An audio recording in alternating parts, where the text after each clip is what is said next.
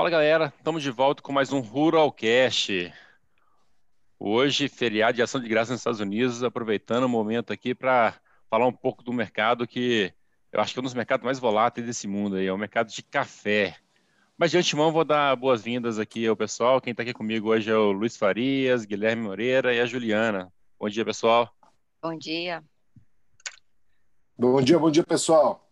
Bom dia, bom dia a todos. E para falar desse mercado de café, tem uma, uma, figura super importante aqui, um parceiraço nosso aí, já conheço essa pessoa já desde 2005, estava até comentando aqui quando entrei no mercado, então o cara manja tudo de mercado. Vamos falar com o Eberson Sastre, é o famoso Ebinho. Fala, Ebinho, seja bem-vindo. Ebinho hoje está na Minas Sul, né, Ebinho? Isso aí, obrigado. Bom dia a todos. Maravilha. Ebinho, vamos, pra gente, antes de a gente começar a falar do mercado de café, conta um pouquinho aí da sua história, sua experiência, fala um pouquinho da Minas Sul, o pessoal de casa conhecer um pouco melhor você. A Minas Sul, uma cooperativa de café em Varginha. Hoje nós estamos com quase 9 mil cooperados, grande parte de café, tem também de milho, soja. A gente tem grandes revendas de insumo nessa área de cereais. Temos aqui 400 funcionários. Hoje eu estou responsável pela mesa de operações, mercado interno, parte de rede, é, exportação. Estou nessa área aí já tem um bom tempo, mais de 25 anos. Trabalhei grande parte da minha vida em uma outra grande cooperativa. Então, a gente está aí cada dia uma coisa nova para a gente do café.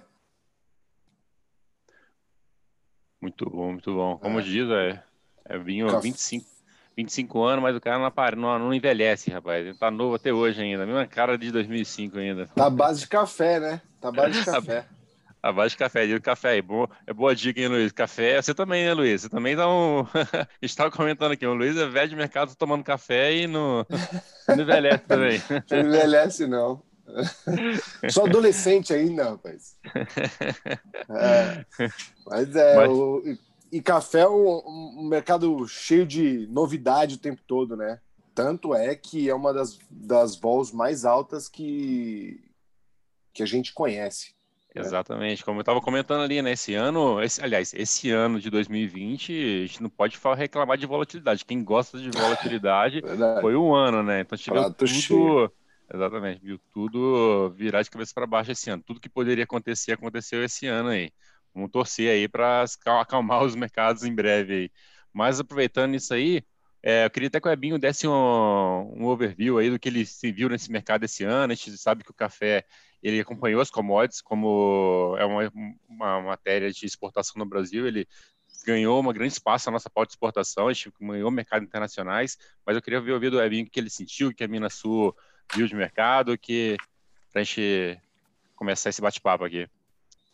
Claro, é, vamos lá. É, esse ano de 2020 vai ficar marcado na história de todos, né? A gente, é, começando na florada, que aconteceu o ano passado, em setembro, começo de outubro, uma grande florada e praticamente uma única florada. O tempo correu bem. É, no início desse ano, todos nós lembramos é, da quantidade de chuva que a gente teve na, no grande cinturão cafeeiro e isso trouxe para a gente uma safra muito boa. Eu, eu, tenho medo de falar em números, né? Porque são tantos números que eu prefiro nem falar. Eu sei que é uma safra muito boa, essa safra 20. É, na colheita correu super bem, quantidade, qualidade. Nunca a gente viu tanto café de alta qualidade, cafés especiais, pontuados. Então, foi um ano excelente que até trouxe outros tipos de problemas, como é, falta de transporte, problemas logísticos, problemas com armazém. Por quê? Porque preço acima de 600 reais durante a safra, e não por causa do café em si, mas principalmente devido ao dólar, né? Clima excelente, e hoje todos os produtores usam máquinas para colher, então todo o café chegou meio que junto e trouxe outros problemas é, que normalmente a gente não conhecia mas passamos por todos eles. É, e diferente do início do ano, nessa florada de agora, a gente já teve três floradas que vai determinar a safra 21, e diferente do início do ano, agora com falta de chuva. Então, cada momento é uma coisa nova que a gente tem que ficar aí administrando os estresses. O, o, o, ano, assim, para o produtor, foi um ano rentável, né, Yamin? O pessoal apostava realmente com uma safra cheia, como você diz, e o pessoal até não acreditava nesses níveis de preço, né? Então, o produtor, ele soube administrar isso, soube participar desse movimento de alta, ou acabou isso ficando mais na mão do intermediário? Você sabe me falar isso? O, o produtor deu show em todos nós, show de trade, venderam bastante café na hora certa, é, estatisticamente a gente acompanha né, o, o, percentual comercializado e a gente teve um, um, percentual muito acima da média, muito acima da média, porque ele aproveitou. O café de boa qualidade, colheita andou bem, clima ajudou, preço ajudou, como eu citei, a gente teve aí, não me lembro o período exato, mas durante a safra, Nova York a 1,32 por libra né, diversos motivos levou a, a, bolsa nesse nível e junto com o dólar alto a gente é, ficou mais de mais de um mês comercializando muito café acima de 610, 615 reais. Então o produtor ele fez o dever de casa perfeito,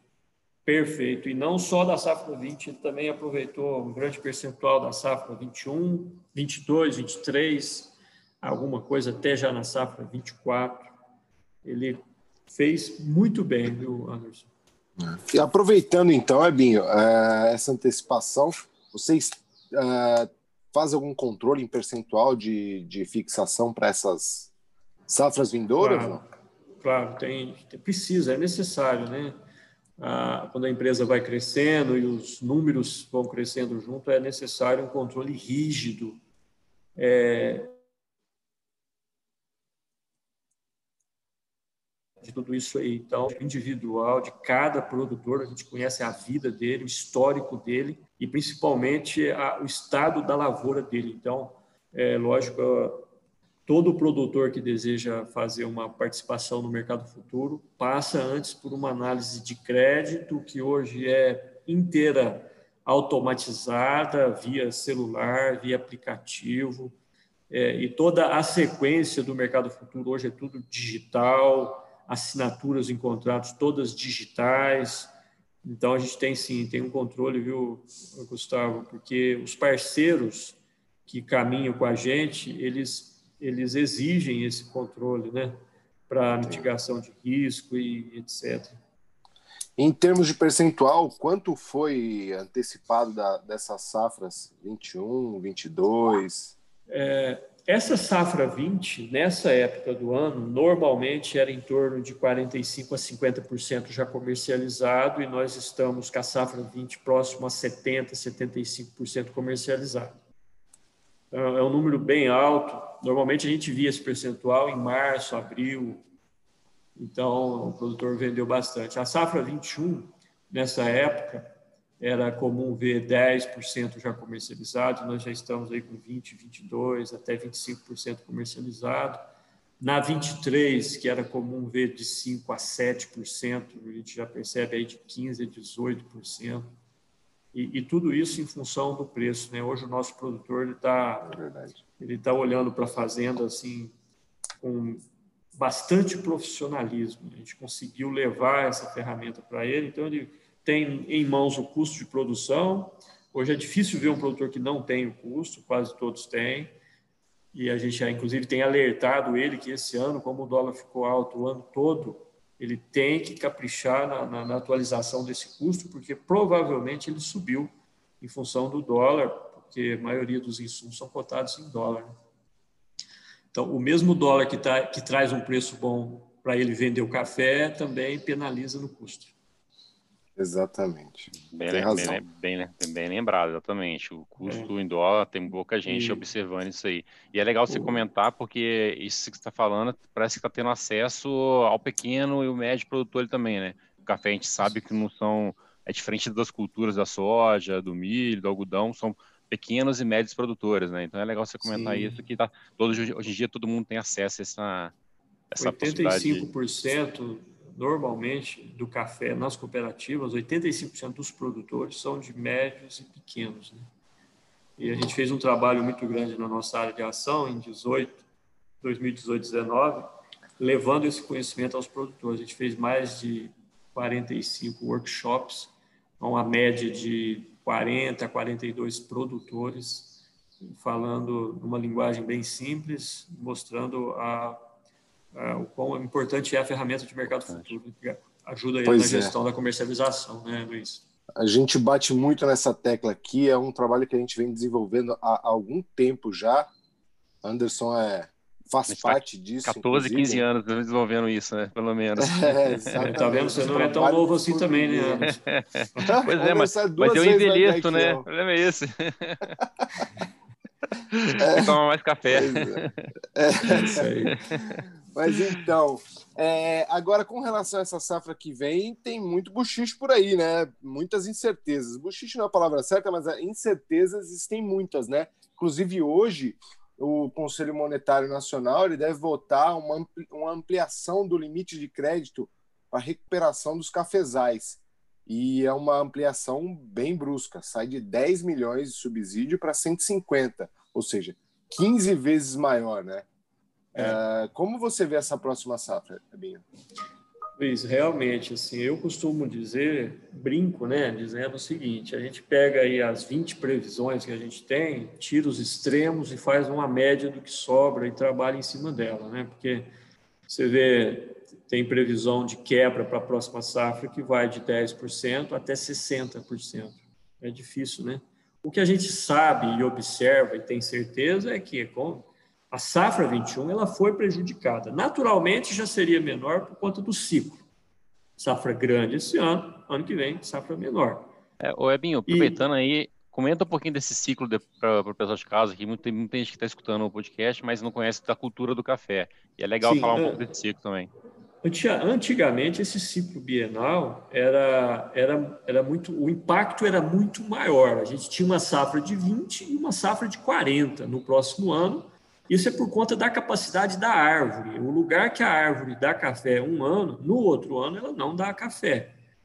Então, isso é normal. E com as técnicas de podas e recepas e atualizações da, do, da lavoura, esse ciclo ele foi diminuindo. Mas a gente não consegue zerar de modo que todo ano a gente vai ter uma safra igual. Isso não tem jeito porque tem fatores climáticos e etc. E o que a gente viu esse ano, por conta desse, dessa falta de chuva, calor excessivo, falta de chuva no período da, da vegetação da planta, muitos produtores anteciparam essas técnicas de poda, recepa, decote, são várias, é, renovação de lavoura e etc. E com certeza isso vai diminuir a safra para o ano que vem. A gente evita falar em percentual porque a gente não sabe o percentual.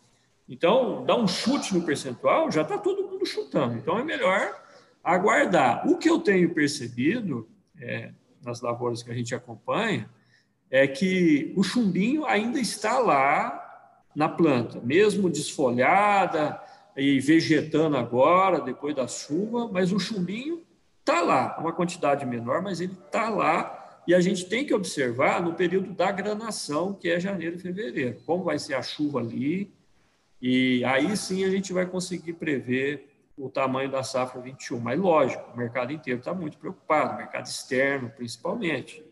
Está é, é. preocupado, é.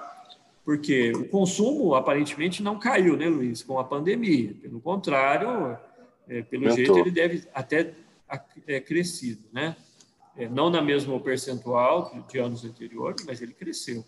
E aí, se tiver um problema no maior fornecedor de café do mundo, que somos nós, é, com certeza o mercado vai, vai assustar. Então, ele está atento. Essas especulações é.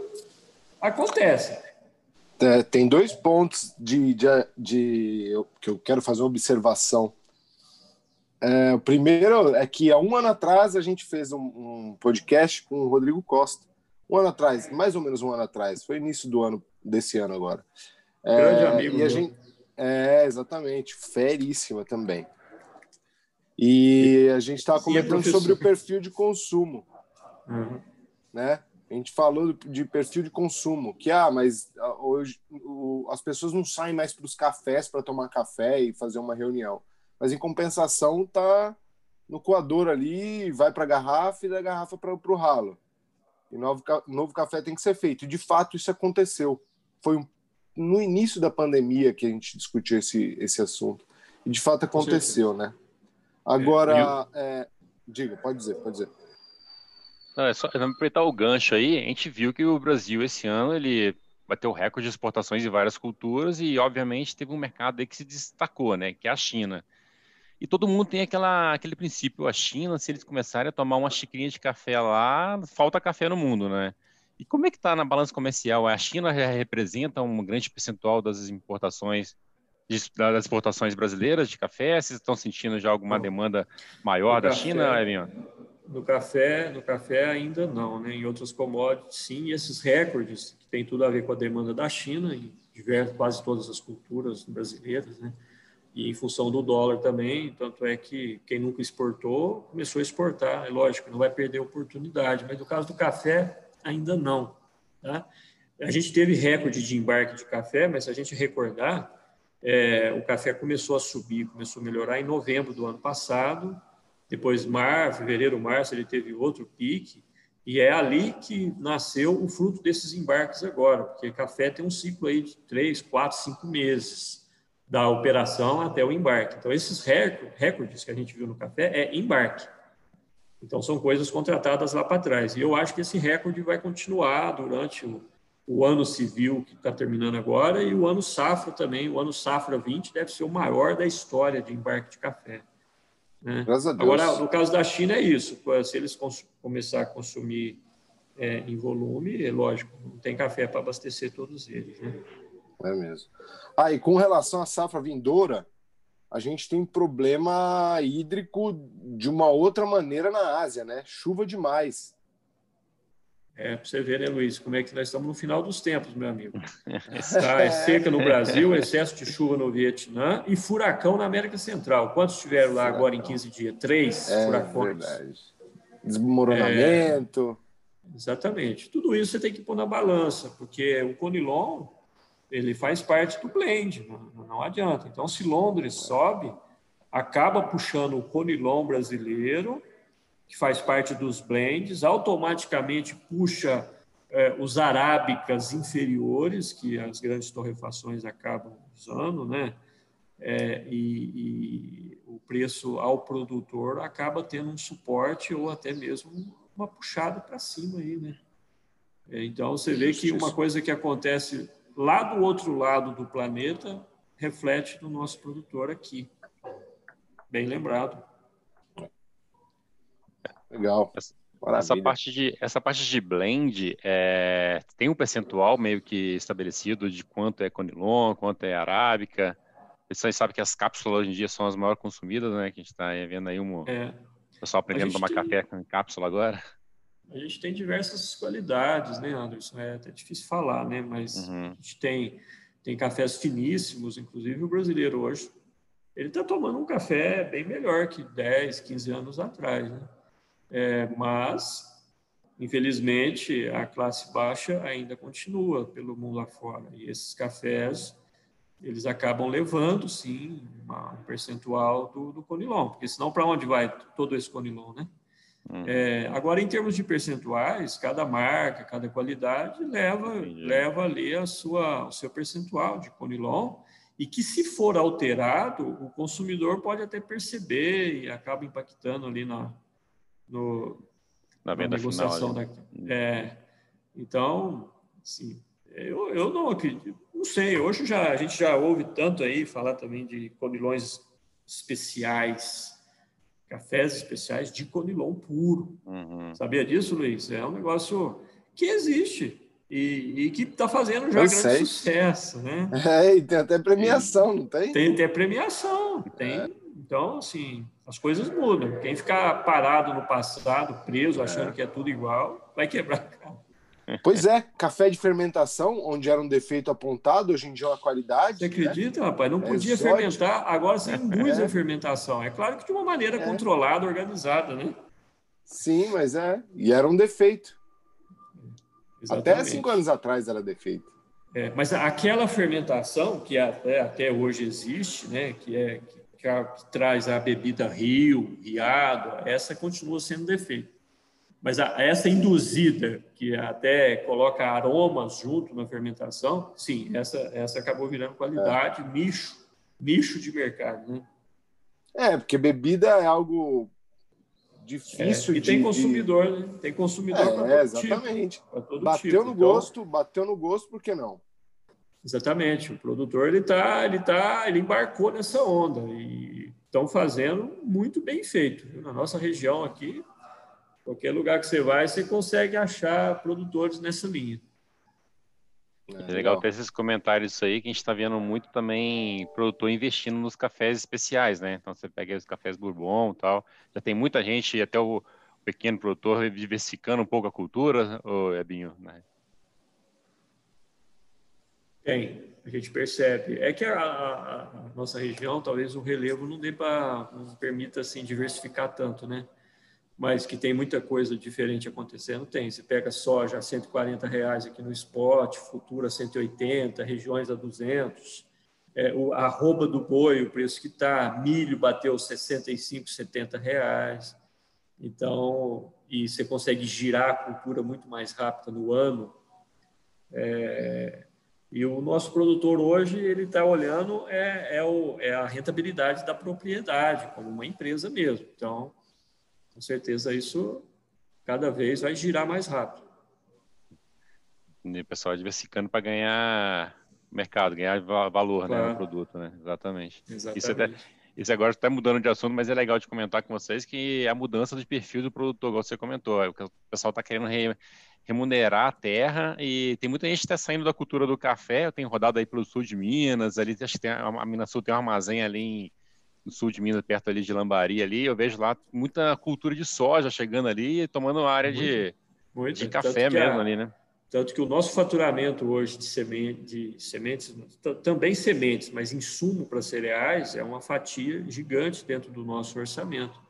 É, inclusive, a gente faz barter de soja, né, com grandes parceiros, e agora estamos entrando no milho.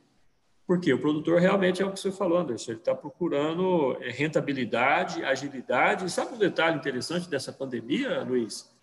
Que, o, que, que trouxe para todos nós é a utilização da ferramenta eletrônica, digital. Então, aquele produtor que era mais velho, que está passando a sucessão para o filho, o filho não quer saber de montar no carro para vir assinar papel na cidade, ele não quer saber disso, não ele é, é, no celular. É dois cliques, não pode ser mais que dois, três cliques também não. Se for cinco, seis, ele já começa a chiar. Olha aí. Tem que ser rápido. Igual a gente mesmo. Você quer comprar um produto aí, você, você vai na loja física, eu nem sei quantos anos faz que eu não entro numa loja. Podia celular, é, banco. É banco, né? É. é verdade. Então, essa pandemia contribuiu muito, porque a gente não pode, não pode, não podia locomover, foi tudo pelo celular, cara. Foi um sucesso. Isso é um avanço, né? Isso é uma coisa que veio para ficar, acredito eu. É. Então é muito bom, muito bom. Mas legal, Evinho, chegando aqui meio que ao final do, do nosso bate-papo aqui, também para não escurar muito seu tempo aí, queria só que a gente fizesse um resumão aí, então, que pode da cultura de café. A gente viu que foi um ano aí de 2019, uma, 2020, uma safra muito boa, né? E os preços foram muito bons, então o produtor ele soube remunerar esse, esse esse produto dele, então o pessoal ganhou dinheiro.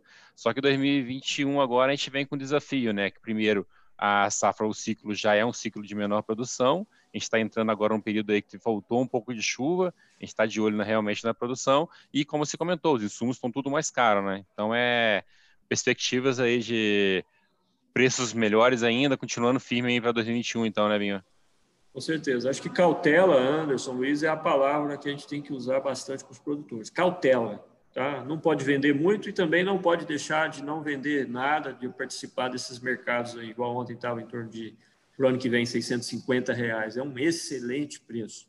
Exato. É, é lógico, a gente não vai falar para o produtor, vende, esse não é o nosso papel, mas compara custo-produção versus preço de venda, você vai achar uma margem que não dá para que não dá para deixar passar.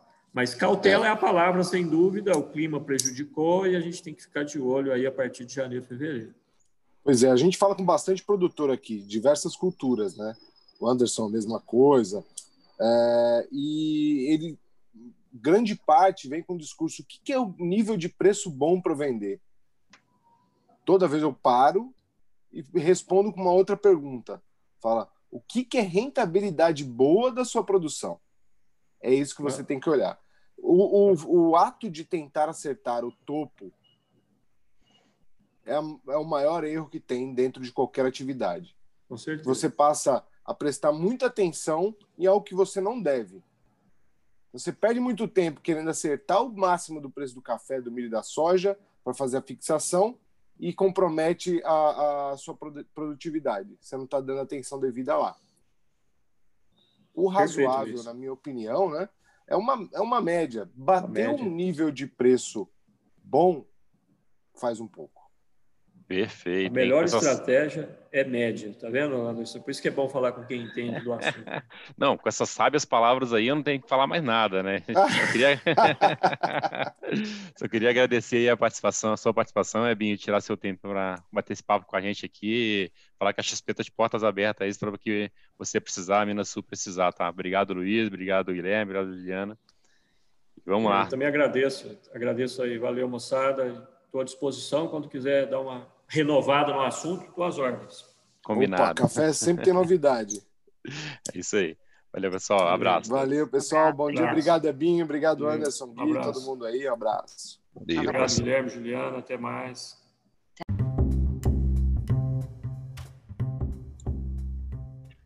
Chegamos ao final do nosso programa. Agradeço a sua audiência. Caso tenha interesse em conhecer nossos serviços, basta acessar o site xpi.com.br ou procure um dos nossos escritórios afiliados espalhados pelo Brasil.